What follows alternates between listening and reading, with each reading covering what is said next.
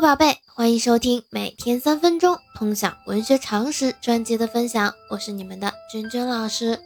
那在昨天的介绍当中呢，君君老师向大家介绍了我们唐代非常有名的现实主义诗人，叫做白居易，并且呢，我们也说了白居易的一些人生经历、他的诗文创作特点以及他的代表作品。那今天呢，我们要向大家介绍的是。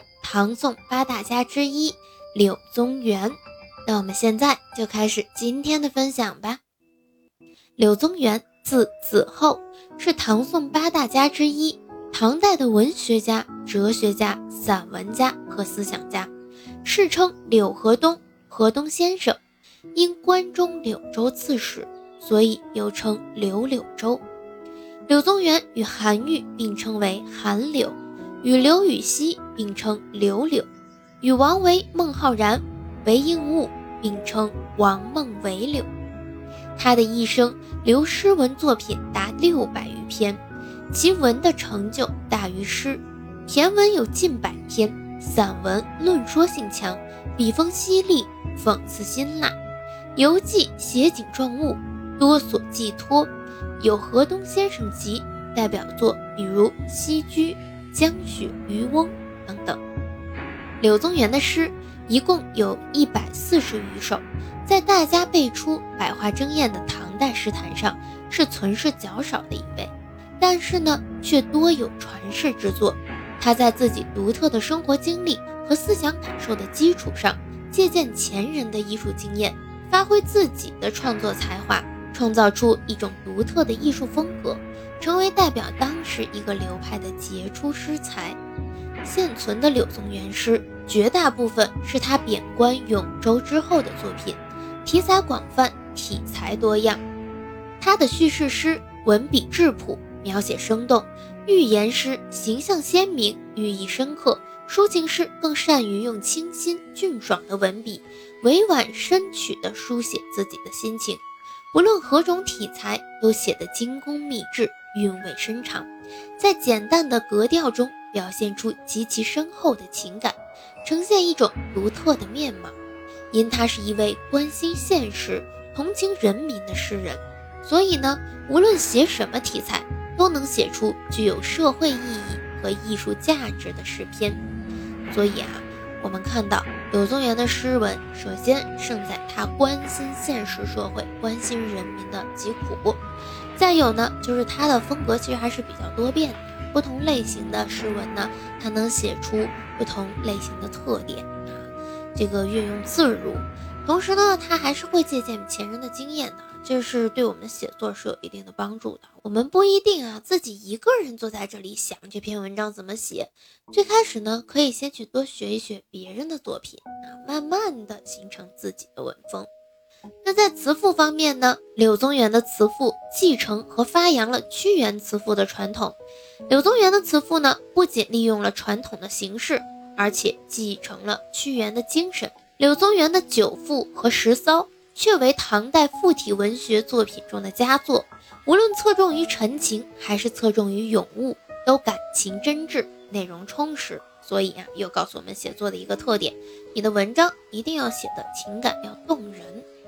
那柳宗元的散文呢，是与韩愈齐名的。韩柳二人与宋代的欧阳修、苏轼等人并称为唐宋八大家，堪称我国历史上最杰出的散文家。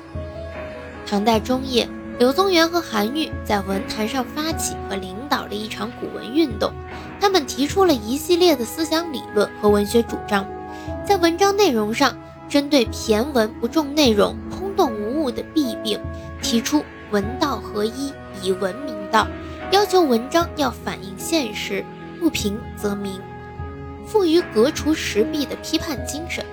文章形式上来说，提出要革新文体，要突破骈文的束缚，句式长短不拘，并要求革新语言，勿去陈言，词必己出。此外呢，还指出先立行再立言，这是一种进步的文学主张。韩柳二人在创作实践中身体力行，创作了许多内容丰富、技巧纯熟、语言精炼生动的优秀散文。他们的古文运动对后世也产生了深远的影响。在寓言、游记等方面呢，柳宗元同样为后世留下了优秀的作品，比如说《永州八记》，已成为我国古代山水游记名作。这些优美的山水游记，生动地表达了人对自然美的感受，丰富了古典散文反映生活的新领域，从而确立了山水记作为独立的文学题材在文学史上的地位。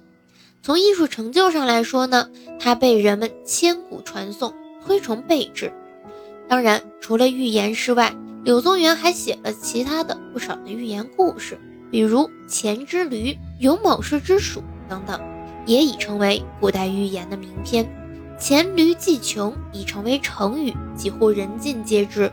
有的寓言呢，则篇幅虽短，但是呢，也同他的山水记一样，被千古传颂。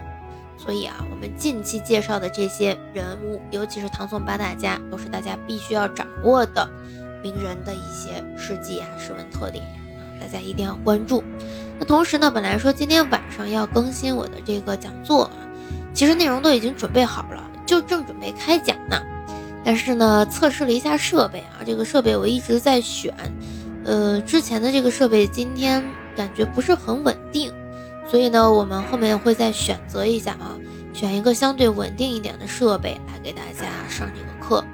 呃，本来是想要露脸啊直播，但是呢，因为这个嗯设备的限制，不一定能够成功啊。因为这个，呃，如果录这个画中画的话，好像这个色调就会变得很奇怪啊，偏黄，大家看着也不是很舒服。所以，如果说这个设备没有调试成功的话，我们就是直接是录屏直播啊。但是可能我就不出镜了。如果说找到了合适的设备，那我们还是上直播的时候，呃，我露出来脸啊最好，因为我会有一些动作和同学们是有一些互动的啊。那我们就再调试一下设备。今天和明天啊，明天大概就是周二的时候，我们做一个更新。那我们今天的节目就到这里。近期呢，大家注意关注一下。